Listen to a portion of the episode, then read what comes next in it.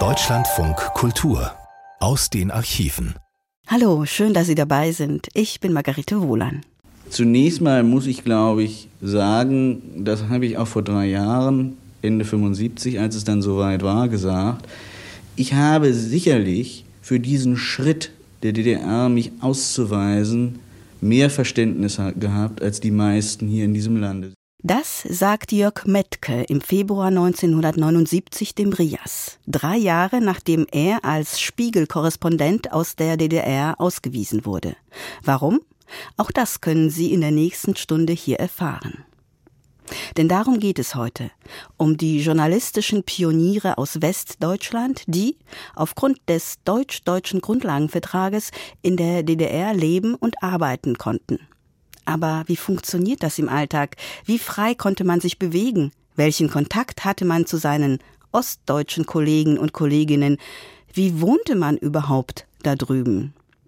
Manfred Rexin nannte seine Sendung Die Auswahl, Schleudersitz für Journalisten. Aber so harsch wie es klingt, ist es nicht gemeint, denn die Neugier auf beiden Seiten überwog. Aber hören Sie selbst. In den Abendstunden des 22. Dezember 1976, zwei Tage vor Weihnachten, verbreiteten die Rundfunk- und Fernsehstationen der DDR eine Meldung der Ostberliner Nachrichtenagentur ADN. Dem Korrespondenten der BRD-Fernsehanstalt ARD, Lothar Löwe, wurde am 22. Dezember 1976 wegen gröbster Diffamierung des Volkes und der Regierung der Deutschen Demokratischen Republik, wegen schweren Verstoßes gegen die Rechtsordnung der DDR gegen die Verordnung über die Tätigkeit von Publikationsorganen anderer Staaten und deren Korrespondenten in der DDR vom 21. Februar 1973 und wegen grober Einmischung in die inneren Angelegenheiten der DDR die Akkreditierung entzogen Knapp 24 Stunden zuvor hatte das Fernsehen der ARD einen kurzen Kommentar Löwes ausgestrahlt, in dem davon die Rede war, dass die Beziehungen zwischen Bonn und Ostberlin so frostig wie lange nicht mehr seien,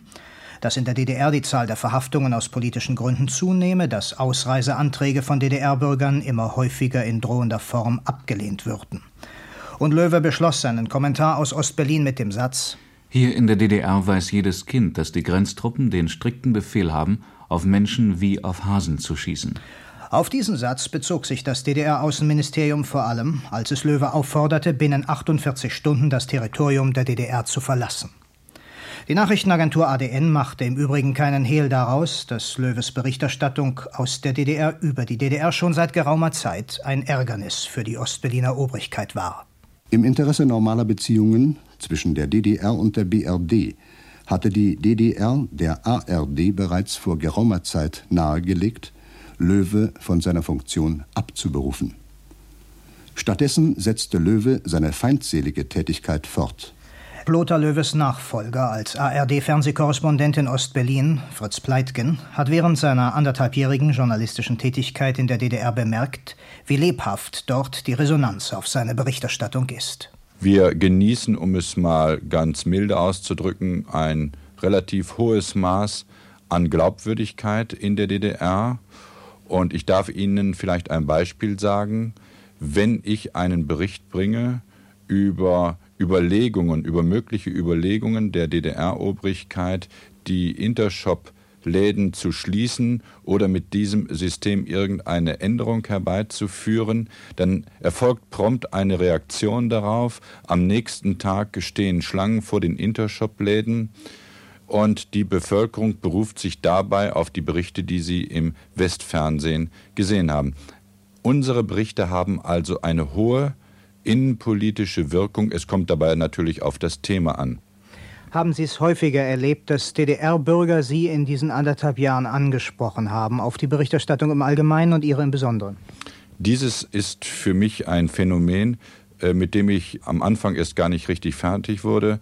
Während mich in der Bundesrepublik Deutschland kaum ein Mensch auf der Straße erkennt, werde ich in der DDR auf Schritt und Tritt angesprochen und man spart dabei auch nicht mit Kritik oder Zustimmung. Entweder wird gesagt, Ihre Berichte sind viel zu zahm, oder man sagt, Sie waren da schlecht informiert, Sie haben das Ganze nicht gesehen. Auf alle Fälle ist die Anteilnahme dort wesentlich höher als in der Bundesrepublik Deutschland.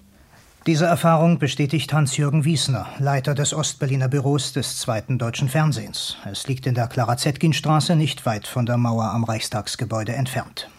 Wiesner schickt sich gerade an, seine Koffer zu packen. Im April soll er von der Spree an die Donau umziehen, nach Wien, um künftig für das ZDF aus Österreich und vom Balkan zu berichten. Rückschau nach viereinhalb Jahren journalistischer Arbeit in der DDR. Ich kann schon sagen, dass der überwiegende Teil der Menschen in Ostberlin und in der DDR, die überhaupt uns einschalteten, natürlich uns gegenüber eine sehr freundliche Haltung hatten. Und ich glaube, dass dieser Faktor von der DDR damals, als sie uns das erste Mal hineinließ, überhaupt nicht richtig vorausgesehen worden war.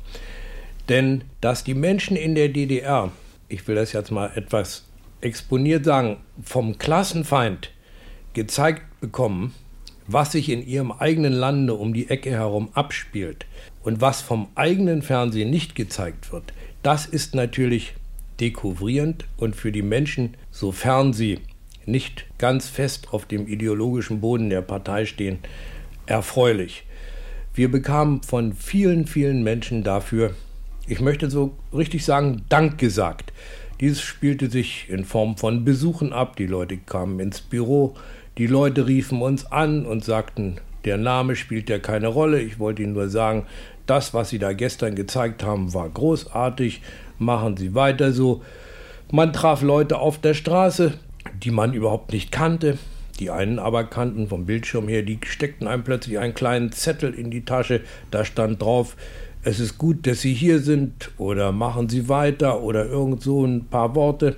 Es gab natürlich auch Leute, die sehr böse darüber waren, Parteigenossen, die also sich damit nicht abfinden konnten, dass der Klassenfeind da im eigenen Lande tätig war und die etwas an ihrer eigenen Partei und ihrer eigenen Regierung verzweifelten, dass sie dies genehmigt hat. Aber ich möchte schon sagen, dass der überwiegende Teil der Menschen, die uns sehen konnten, damit sehr zufrieden waren und darüber glücklich waren und uns dies auch mitteilten. Informationen aus der DDR über die DDR liefern zurzeit 21 in Ostberlin offiziell akkreditierte westdeutsche und Westberliner Korrespondenten. Sie berichten für den Hörfunk und für alle drei Fernsehprogramme der Bundesrepublik Deutschland, für die Deutsche Presseagentur, für die großen überregionalen Blätter Frankfurter Allgemeine, Frankfurter Rundschau, Süddeutsche Zeitung aber auch für Zeitungen mit begrenztem Verbreitungsgebiet, Kölnische Rundschau, Westfälische Allgemeine, Rhein-Neckar-Zeitung, Rheinische Post, Nürnberger Nachrichten, Weserkurier, für die Illustrierte Stern, für die Wochenblätter Vorwärts und die Zeit. Auf der Liste der 21 fest akkreditierten Korrespondenten finden sich auch die Namen derer, die für das DKP-Organ Unsere Zeit und für die SEW-Zeitung Wahrheit aus der DDR berichten. Blätter des Springer-Konzerns haben sich bisher nicht entschließen können, Berichterstatter beim DDR-Außenministerium am Marx-Engels-Platz akkreditieren zu lassen. Sie wären dann vermutlich gehalten, auf die Anführungsstriche vor und hinter den drei Buchstaben DDR zu verzichten, auf die diese Zeitungen nach wie vor großen Wert legen. Grundlage für die Arbeit der westlichen Journalisten, auch jener, die nur kurzfristig als Reisekorrespondenten, dann in der Regel mit Begleiter in der DDR Eindrücke sammeln, und die Zahl solcher Reisekorrespondenten ist inzwischen dreistellig.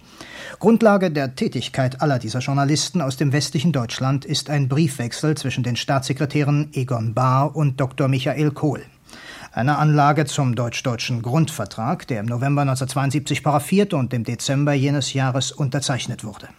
In dem Schreiben Kohls an Bahr hieß es unter anderem: Die Deutsche Demokratische Republik gewährt im Rahmen ihrer geltenden Rechtsordnung Journalisten aus der Bundesrepublik Deutschland und deren Hilfspersonen das Recht zur Ausübung der beruflichen Tätigkeit und der freien Information und Berichterstattung.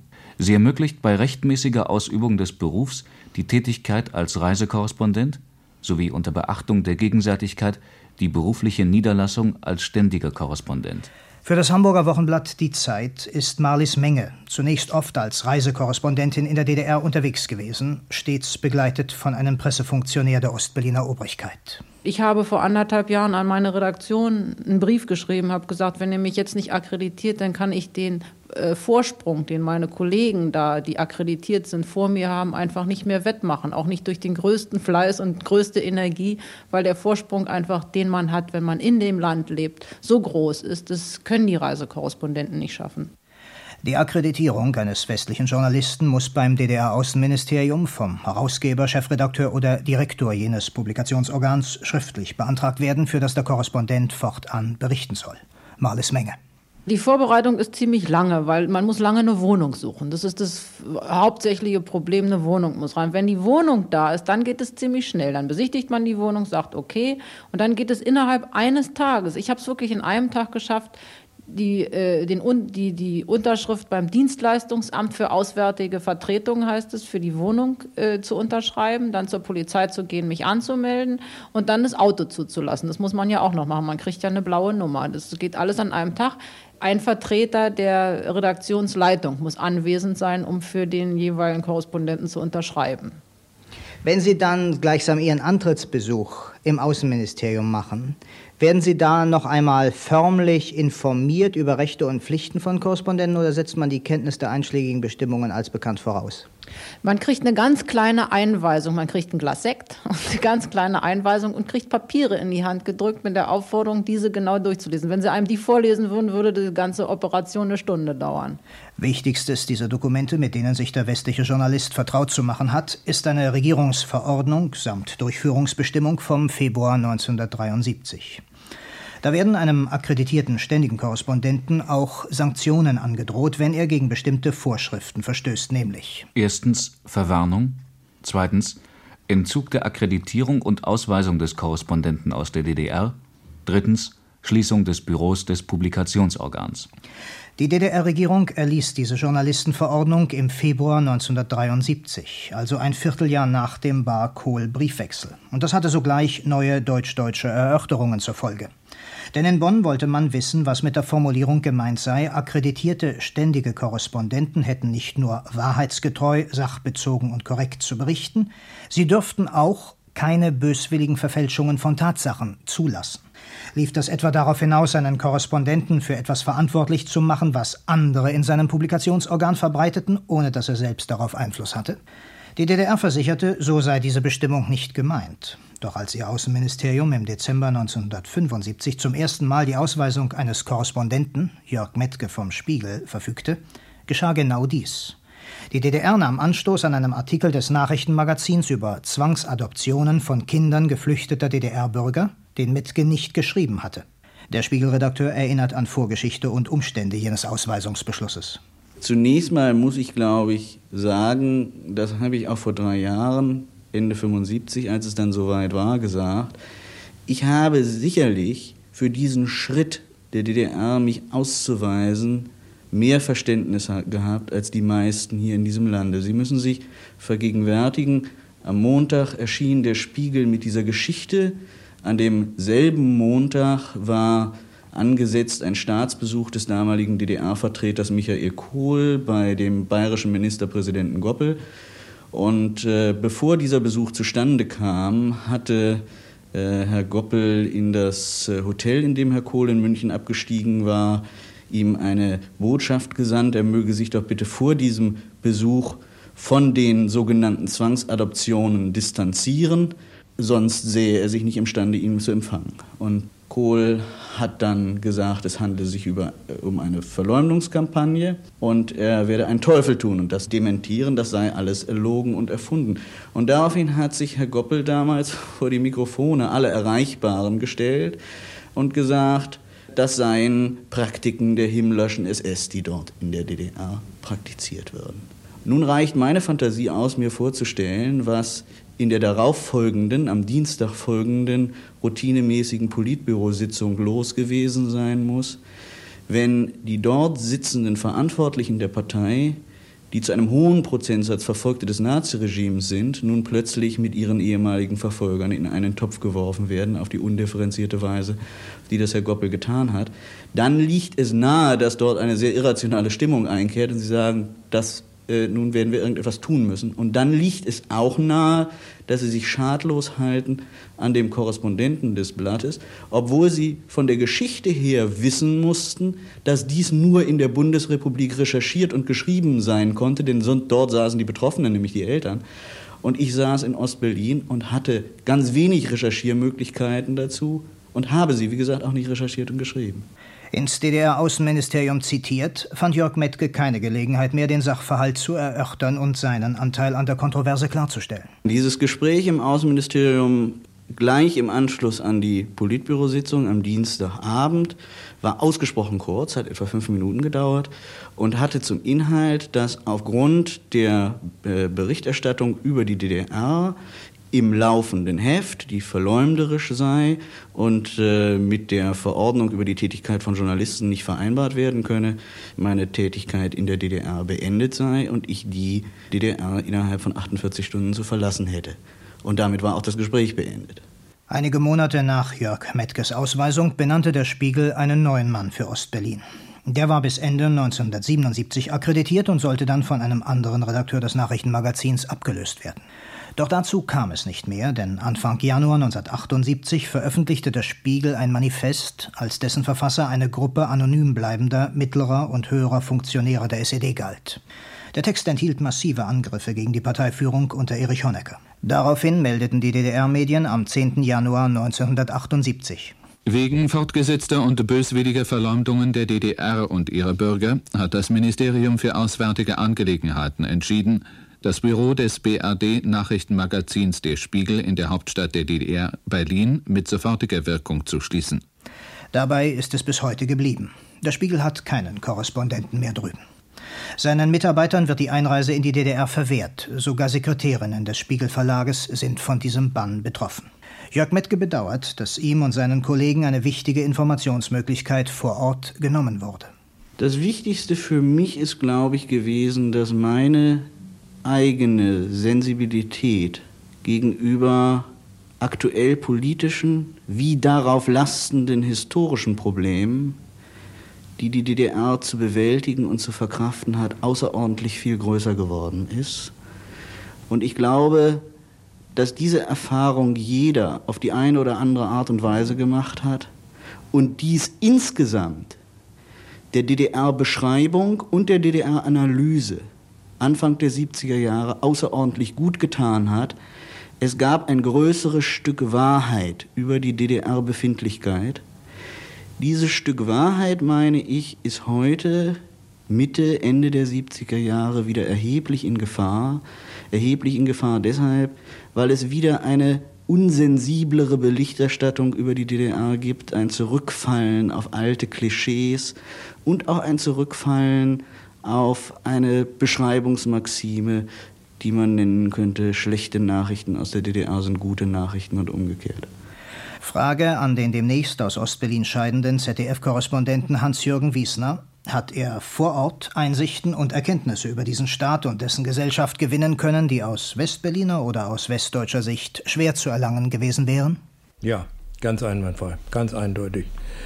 Ich habe ein völlig anderes Bild von diesem Staatswesen bekommen. Im positiven und im negativen Sinne ein Bild, das ich mir aus Westberlin, aus der Westberliner Perspektive nie hätte machen und bilden können. Und der Alltag der Korrespondenten? Wie und wo können sie sich innerhalb der DDR bewegen, zwischen Elbe und Oder, zwischen Rügen und Erzgebirge? Ich konnte mich ungehindert bewegen. Ich musste das Außenministerium informieren, wenn ich die Grenzen Ostberlins überschreiten wollte. Das heißt, ich musste nicht um Genehmigung bitten, sondern ich musste das Außenministerium informieren und ihm sagen, ich fahre jetzt nach Dresden oder ich fahre in den Bezirk Cottbus. Ich musste nicht sagen, was ich dort tun wollte, aber ich musste eben informieren. Und das hat sich im Nachhinein sogar als positiv herausgestellt, denn äh, wir waren uns natürlich im Laufe der Zeit darüber klar geworden, dass wir ohnehin ständig unter Beobachtung, unter einer gewissen Beschattung standen. Und äh, die Beschatter, die Beobachter hatten es einfach leichter und einfacher, wenn sie wussten, in welche Richtung wir uns bewegten und waren vielleicht auch ein bisschen freundlicher eingestellt, ob, obwohl wir uns eigentlich äh, so genau nie sahen. Aber wir wussten, wer wer ist. Wie oft hat ein Korrespondent gemeinhin mit dem Außenministerium, Pressebereich zu tun? Fast täglich, wenn auch nur telefonisch.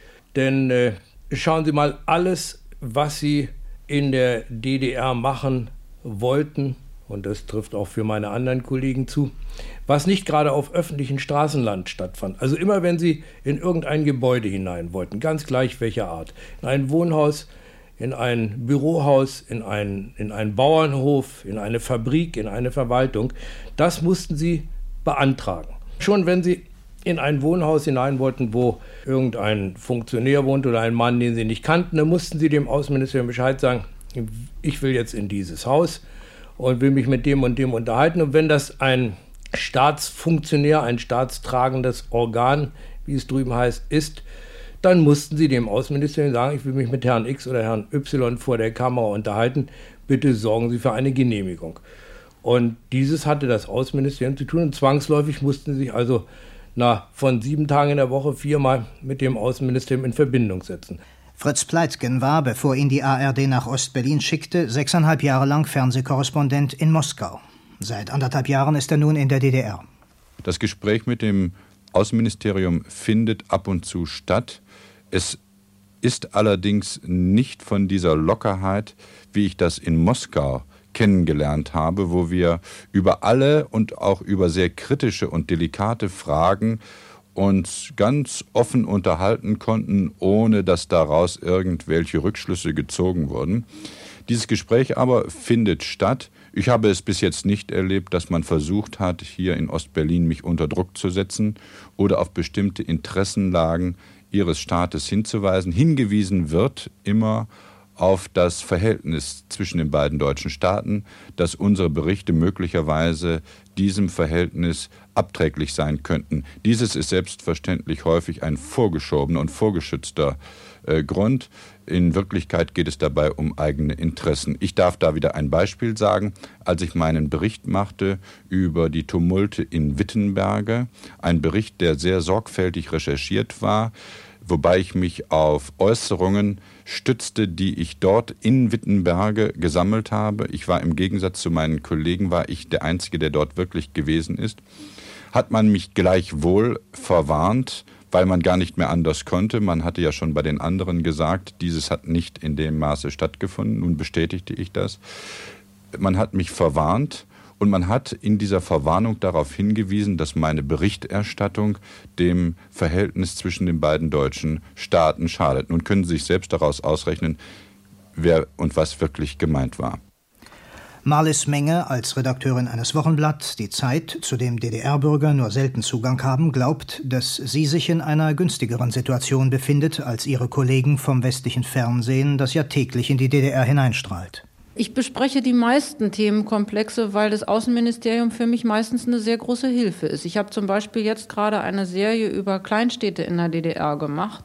Die habe ich angemeldet, gar nicht sehr lange vorher. Und ich habe in sämtlichen Orten mit dem Bürgermeister geredet, mit Betriebsangehörigen, war im Kulturclub. Und eigentlich alles, was äh, in dem Ort wichtig und interessant war, habe ich durch Hilfe des Außenministeriums, aber ohne Begleiter, erleben können, sehen können. Ganz sicher, bin ich ganz sicher, dass ich bevorzugt gegenüber zum Beispiel den Fernseh- und Rundfunkkorrespondenten äh, abgefertigt werde beim Außenministerium. Wie Funktionsträger des Staates, der Partei, der Massenorganisationen mit westlichen Korrespondenten umgingen, ob sie sich freundlich oder abweisend gaben, das war stets auch von der politischen Großwetterlage abhängig. Wenn Bonn und Ostberlin einander heftig befehdeten, dann spürten das die Journalisten in ihrer täglichen Arbeit. Hans-Jürgen Wiesner. Es gab zwei Phasen, die besonders schwierig waren. Die erste war die nach dem Jahreswechsel 76, 77, also nach dem Rauschmiss meines ARD-Kollegen Lothar Löwe, als die, wir nannten es Blockade der ständigen Vertretung der Bundesrepublik Deutschland drüben in Ostberlin begann, als also Posten vor der ständigen Vertretung standen und jeden, der hinein wollte, befragten und DDR-Bewohner eben praktisch daran hinderten, die Vertretung zu betreten. Das war eine im doppelten Sinne des Wortes eisige Phase. Es war draußen bitterkalt und es war auch ein politisch eisiges Klima. Und eigentlich das vergangene Jahr bis zur Unterzeichnung des Verkehrspaketes. Bis dahin war es eigentlich im vergangenen Jahr besonders kalt, politisch besonders kalt. Und es war eigentlich ganz typisch für unsere Situation, dass unmittelbar mit Unterzeichnung des Verkehrspaketes die Sonne durch die Wolken kam und zur Zeit, ich spreche jetzt also von den letzten Monaten 1978 und den ersten Wochen 1979, ein fast angenehmes Klima herrscht. Und dieses kommt also in unseren ganzen Unterhaltungen, in unseren Wünschen auf Themengenehmigung und so weiter fast täglich zum Ausdruck. Themengenehmigung, also umfassende Dokumentation oder Einzelbeiträge zu diesem und jenem Stichwort von Gesundheitswesen bis zur Situation der Landwirtschaft. Wie viel dieser Themen sind so nach Ihrem Eindruck realisiert worden? Wie viel scheiterten daran, dass die andere Seite nicht mitzog? Das fällt wieder unmittelbar in das Vorhergesagte hinein. In einer kalten Phase wird die Antwort einfach hinausgezogen, gummihaftig. Man hört eben eine Weile nichts und dann fragt man mal nach und dann sagt der Betreffende im Außenministerium, er habe noch keinen Rücklauf. In einer freundlichen Phase geht das sehr schnell. Natürlich gibt es auch da mal eine Ablehnung. Also ich möchte zum Beispiel einen extremen Fall nennen. Es gibt eigentlich kaum einen Korrespondenten, der dem Außenministerium nicht mitgeteilt hat, dass er mal ein Interview mit Herrn Honecker haben möchte.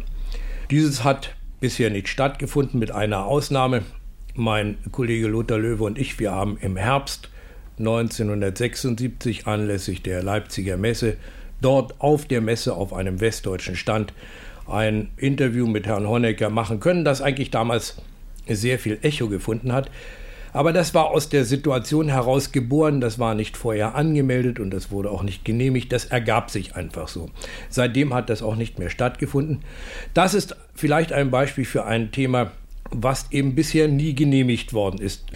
Es gibt ganz wenige Themen, die in dieser Form verneint worden sind. Nun muss man natürlich auch daran erinnern, dass die Kollegen ja inzwischen alle eine Reihe von Jahren drüben sind und dass sie eben einfach Themen von denen man weiß, dass sie eben mit 100% der Sicherheit nicht genehmigt werden, dass man die gar nicht mehr vorträgt. Also beispielsweise Aufnahmen, Filmaufnahmen oder Besuche in, in einer Kaserne der Nationalen Volksarmee, das ist absolutes Tabu, da kommt man nicht hinein und das braucht man eben gar nicht erst zu beantragen. Das weiß jeder Korrespondent, der Erfahrung gesammelt hat. Gab es häufig Pressekonferenzen, in denen Vertreter des Regierungsapparates oder auch der Partei, der Massenorganisation von sich aus Informationen anboten? Also Pressekonferenzen in dem Sinne, wie wir es verstehen, hat es eigentlich überhaupt nicht gegeben. Es hat ein paar Mal sogenannte Briefings gegeben, wo also auch die ausländischen Korrespondenten, wir rechnen ja in der DDR zu den Ausländern, äh, eingeladen wurden.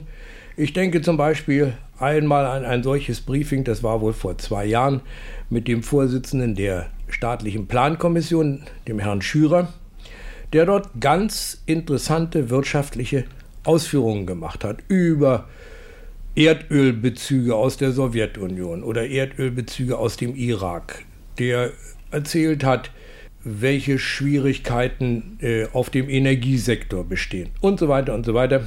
Da sind wir vorher gebeten worden, nicht wörtlich zu zitieren. Wir könnten zwar über dieses Gespräch berichten, aber man bäte uns äh, keine wörtlichen Zitate zu bringen.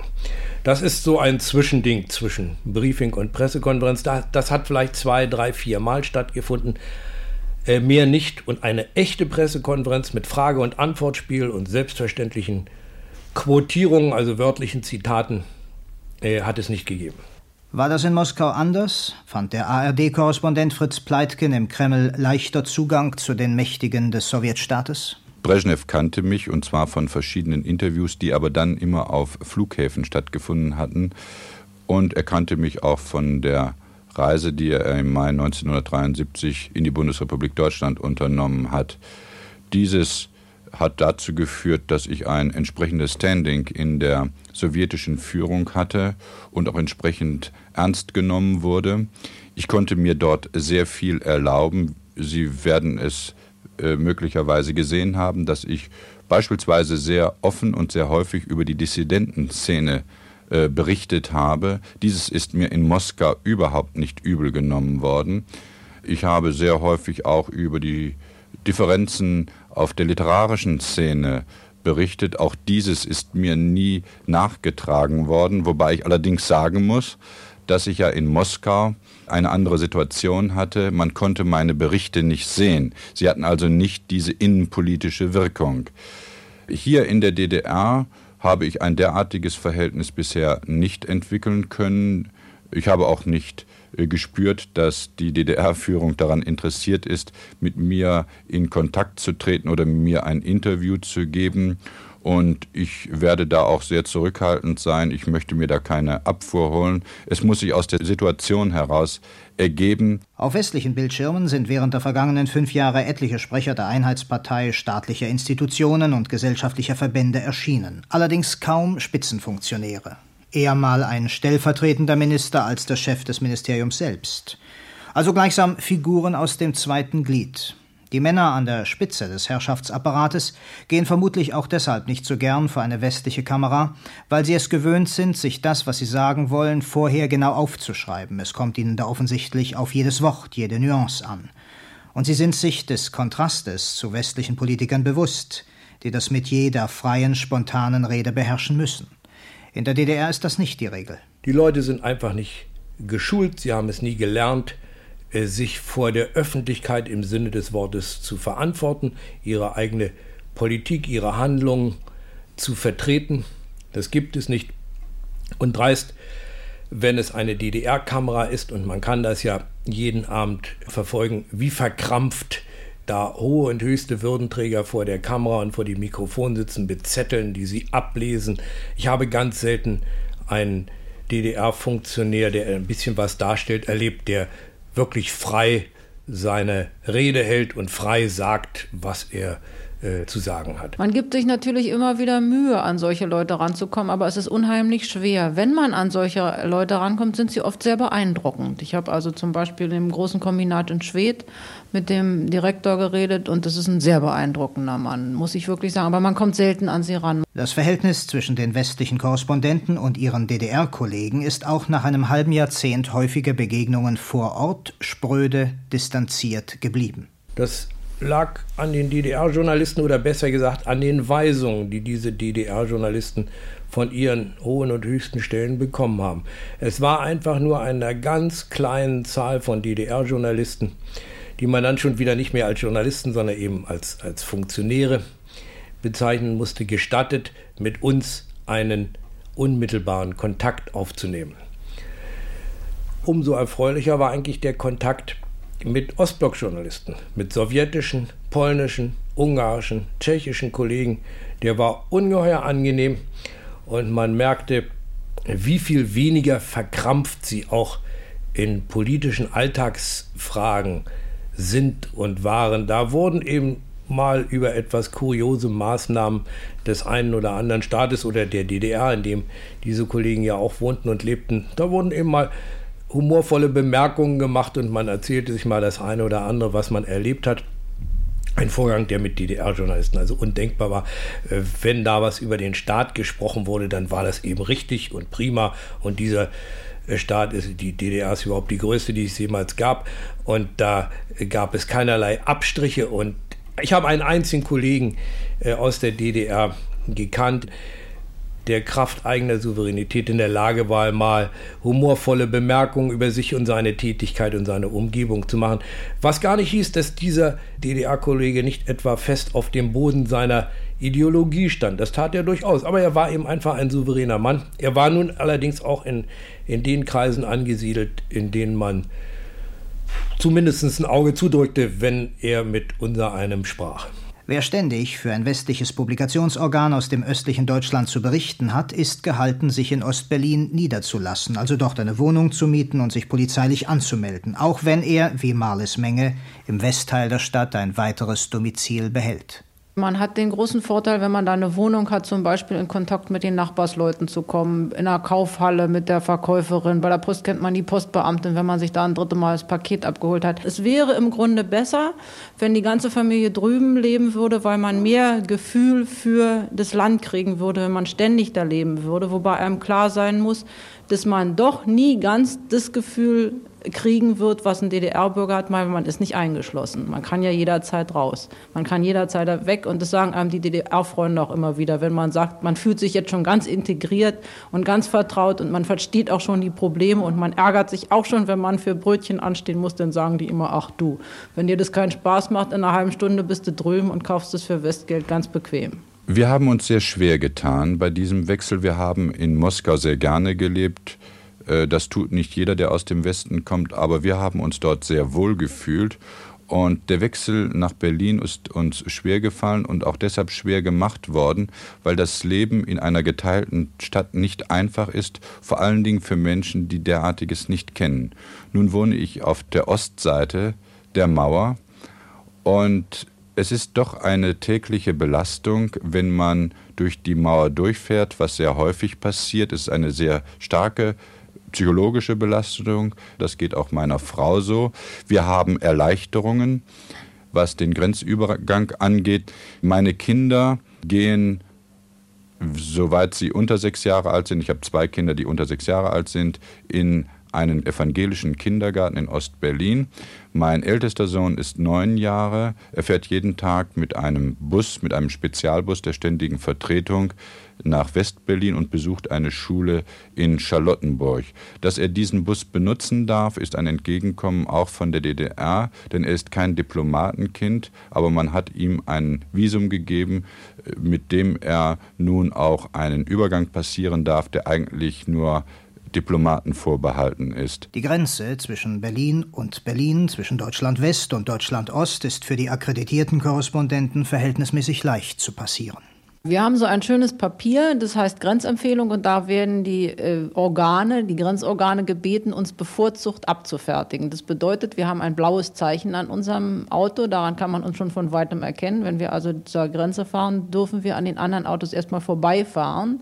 Dann müssen wir auch unsere Papiere abkriegen, kriegen auch eine Nummer, werden aber auch da bevorzugt, was bedeutet schneller abgefertigt. Dann gehen wir zurück, brauchen beim Zoll nur diese Grenzempfehlung zu zeigen, werden nicht kontrolliert und sind durch. Alles, was wir in der DDR oder in Ostberlin drehen, geht unentwickelt nach Westberlin, beziehungsweise wenn wir unten im Süden der DDR arbeiten, unentwickelt über die Grenze nach Warta-Herleshausen oder nach Hirschberg und wird dann dort von einem Kurier entgegengenommen und nach Wiesbaden gebracht. Nach Wiesbaden in die Sendezentrale des ZDF. Das heißt also auch, dass eine Filmzensur eben einfach technisch nicht möglich ist, weil das Material unentwickelt über die Grenze geht. Ich muss nun allerdings auch hinzufügen, und das soll man ja auch sagen, dass die DDR aber auch nicht ein einziges Mal einen Versuch gemacht hat, äh, in dieses Geschehen einzugreifen. Das muss ich wirklich auch sagen. Zwar sind Hans-Jürgen Wiesner Verwarnungen nicht erspart geblieben. Einmal, als er einen erregten Wortwechsel mit einem Uniformierten, der den Regimekritiker Professor Havemann bewachte, auf den Bildschirm brachte. Ein anderes Mal, als er mit der Volkspolizei auf dem Parkplatz vor dem Außenministerium heftig wegen eines Parkverbotes für seinen Kamerawagen gehadert hatte. Doch sein Blick zurück auf viereinhalb Jahre in der DDR ist ohne Zorn. Es waren, glaube ich, die eindrucksvollsten Jahre meines Berufslebens, die ich hatte. Es war keine leichte Arbeit da drüben. Das möchte ich wirklich mal an dieser Stelle vor allen Dingen für meine Kollegen sagen, die dort weiter tätig sind. Es waren zuweilen psychisch sehr belastende Zeiten. Aber ich kann nur sagen, ich möchte diese viereinhalb Jahre nicht missen. Ich habe ein politisches System nun wirklich kennengelernt. Ich habe nicht nur darüber geredet, sondern ich habe es wirklich kennengelernt von innen meint der Journalist Hans-Jürgen Wiesner in dem Beitrag von Manfred Rexin, gesendet im Rias am 7. Februar 1979.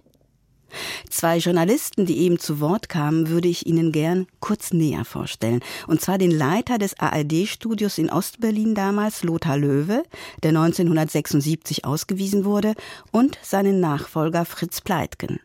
Ich habe in den RIAS-Archiven zwei Beiträge dazu gefunden und ich beginne mit dem Interview, das der RIAS-Redakteur Wolfgang Nette mit Lothar Löwe nach seiner Ausweisung führte.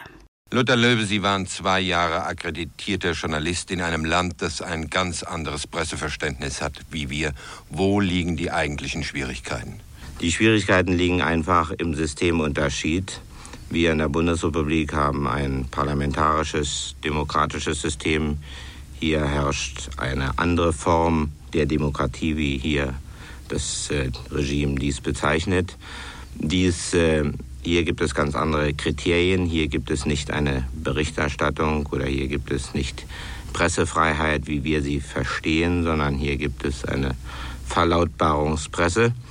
Die Berichterstattung war hier immer schwierig, aber sie war sicherlich in, vielen, in vieler Hinsicht nicht so schwierig wie in anderen kommunistischen Ländern. Einfach die gemeinsame Sprache ermöglichte doch mit der Mehrzahl der Bewohner dieses Landes eine sehr gute Kommunikation und die Möglichkeit, sich in der DDR zu bewegen, bot die Möglichkeit, einen tiefen Einblick zu nehmen in die innere Lage und überhaupt in die Verhältnisse dieses Teiles Deutschlands.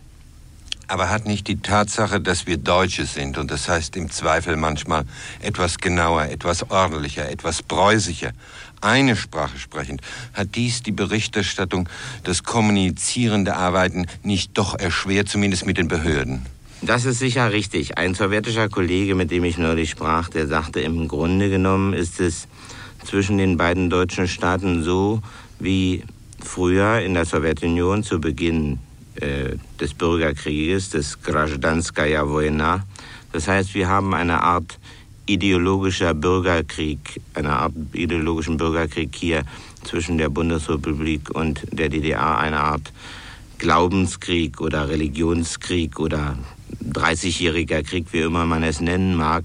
Hier sind einfach grundsätzliche Unterschiede in den Auffassungen über das äh, gemeinsame Zusammenleben in einem Staat und dass diese Gegensätze äh, sehr viel schärfer ausgetragen werden zwischen den Angehörigen eines Volkes, nämlich der Deutschen unter sich. Äh, dies habe ich natürlich im Umgang ähm, mit den hiesigen Funktionären erfahren müssen. Darüber gibt es überhaupt keinen Zweifel, dass einfach man zwar Deutsch spricht, aber dass man mit vielen Funktionären eigentlich keine gemeinsame Sprache hat. Die Observierung durch den hiesigen Staatssicherheitsdienst in den letzten Wochen war ein äußeres Zeichen dafür, dass die SED mit westlichen Medien eigentlich wenig im Sinn hat. Insofern ist Ihre Ausweisung vielleicht schon gar nicht mehr ein Fall Löwe. Der Konflikt geht noch tiefer. Zunächst einmal will ich sagen, dass ich hier meine journalistische Pflicht erfüllt habe und nichts weiter, nur meine journalistische Pflicht. Ich war hier nicht konspirativ tätig, ich habe hier nichts Verbotenes getan, nichts Gesetzwidriges, sondern ich habe hier nach bestem Wissen und Gewissen korrekt journalistisch berichtet. Dass man sich sicherlich über die eine oder andere Formulierung in der Berichterstattung in der Eile des journalistischen Geschäftes streiten mag, da das will ich überhaupt nicht in Zweifel ziehen. Aber es gab überhaupt keinen Grund und es gibt überhaupt keinen Grund für staatliche Sicherheitsorgane in diesem Staat, Journalisten, westliche Journalisten, in der Form zu überwachen, wie sie überwacht werden. Dies sind, so finde ich und so empfinde ich es und so empfinden es viele, polizeistaatliche Methoden. Nun zur Frage meiner Ausweisung. Ich habe noch heute Nacht, in der vergangenen Nacht vor Mitternacht, das Ministerium für Auswärtige Angelegenheiten gebeten, im Sinne des Grundvertrages und auch im Sinne der Schlussakte von Helsinki, den Beschluss mir die Akkreditierung zu entziehen und äh, mich innerhalb von 48 Stunden auszuweisen, zu überprüfen, mir die Gründe zu präzisieren und mir die Gelegenheit zur Stellungnahme zu geben. Dies habe ich getan, aber ohne Frage, das, was die DDR bisher unternommen hat, zeigt wohl eindeutig, dass es äh, sich nicht um den Fall Löwe handelt oder nur um den Fall Löwe oder den Fall der ARD-Fernsehberichterstattung. Es geht hier um die Frage der elektronischen Medien. Wir haben doch hier eine Situation, dass Fernsehen und Rundfunk aus der DDR über die DDR in die Bundesrepublik berichten, und zwar für die Bundesrepublik und nicht für die DDR. Das ist klar. Aber Fernsehen und Rundfunk, die in die Bundesrepublik hineinberichten, von hier die Korrespondenten, sind in vielen Fällen eine Primärinformationsquelle. Das heißt, die Zuschauer und Bewohner der DDR, die hier Fernsehen und Rundfunk verfolgen können, beziehen aus den Korrespondentenberichten Informationen aus erster Hand, die sie in ihren Medien nicht erhalten. Dies, dafür gibt es sehr viele Beispiele. Es ist bedauerlich, dass die Medien der DDR journalistisch nicht aktiver sind und sozusagen ihre Informationspflicht nicht gründlicher wahrnehmen, dann würde die Neugier auf Primärinformationen, die man bei uns bezieht, gar nicht in diesem Umfang entstehen. Ist es nicht bezeichnend, dass die DDR-Regierung selbst internationalen Prestigeverlust im Zweifel in Kauf nimmt, um einen unbequemen Berichterstatter auszuweisen? Mir scheint, dass in der Führung der DDR, zumindest unter maßgeblichen Männern der DDR-Führung, das subjektive Gefühl vorherrschend ist, dass äh, die Lage in der DDR weitgehend, die innere Situation weitgehend destabilisiert ist. Ich teile diese Auffassung nicht. Ich glaube, die DDR kann die Kritik, auch die Kritik des Fernsehkorrespondenten Löwe, ertragen. Und äh, ich glaube, dass ich äh, in meiner Berichterstattung die Entwicklung und die Vorgänge in der DDR kritisch, auch positiv begleitet habe. Sicherlich manchmal auch negativ, wenn das notwendig war. Kritik ist immer unbequem für jede Regierung. Aber ich glaube, dieses Gefühl, das die Führung der DDR haben muss, indem sie mich zunächst einmal hier auswies, dies ist ein Gefühl der Schwäche, das ich überhaupt nicht verstehen kann, denn ich bin der Auffassung, damit, was ich hier getan habe und was meine Kollegen hier Tag für Tag tun, damit könnte die DDR eigentlich leben. So viel Kraft und innere Stärke, glaube ich, dürfte sie haben, um bestimmte Wahrheiten, auch wenn sie unangenehm sind, zu ertragen. Soweit Lothar Löwe, gesendet im Rias am 23. Dezember 1976. Fritz Pleitgen, der ihm als Ostberliner ARD-Korrespondent nachfolgte, interviewte den DDR-Schriftsteller Stefan Heim zu dessen 65. Geburtstag. Hier sein Interview aus dem Jahr 1978, das von mir behutsam gekürzt wurde. Herr Heim, wenn man Ihre Biografie betrachtet, dann sind Sie häufig in Ihrem Leben für Ihre Ansichten verfolgt, verdächtigt oder angefeindet oder angegriffen worden. Ist das nicht auf die Dauer ermüdend? Zurzeit leben Sie ja auch nicht gerade in entspannten Verhältnissen. Wie ist das mit 65? Ja, also 65, da ist die erste Jugendblüte weg. Aber ich glaube doch, dass ich noch äh, ganz schön zusammen bin und ich fühle mich, um nicht zu sagen abenteuerlustig, aber doch durchaus den Anforderungen gewachsen, die da von verschiedenen Seiten an mich gestellt werden. Nun habe ich nicht umsonst darauf angespielt, dass Sie zurzeit nicht die totale Gunst der Obrigkeit genießen. Ich meine damit die Biermann-Affäre. Wie betrachten Sie diese dieses Ereignis in der Rückschau? Im Grunde ist das eine Illustration zu dem Sprichwort kleine Anlässe, große Wirkungen.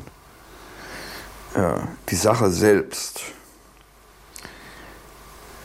war ein Novum. Nicht? Zum ersten Mal in diesem Lande haben eine Gruppe von Schriftstellern sich zusammengesetzt und gesagt, dies und dies halten wir für falsch und wir bitten die Regierung, das noch einmal zu überdenken. Die Folgen waren dann, wie Sie wissen,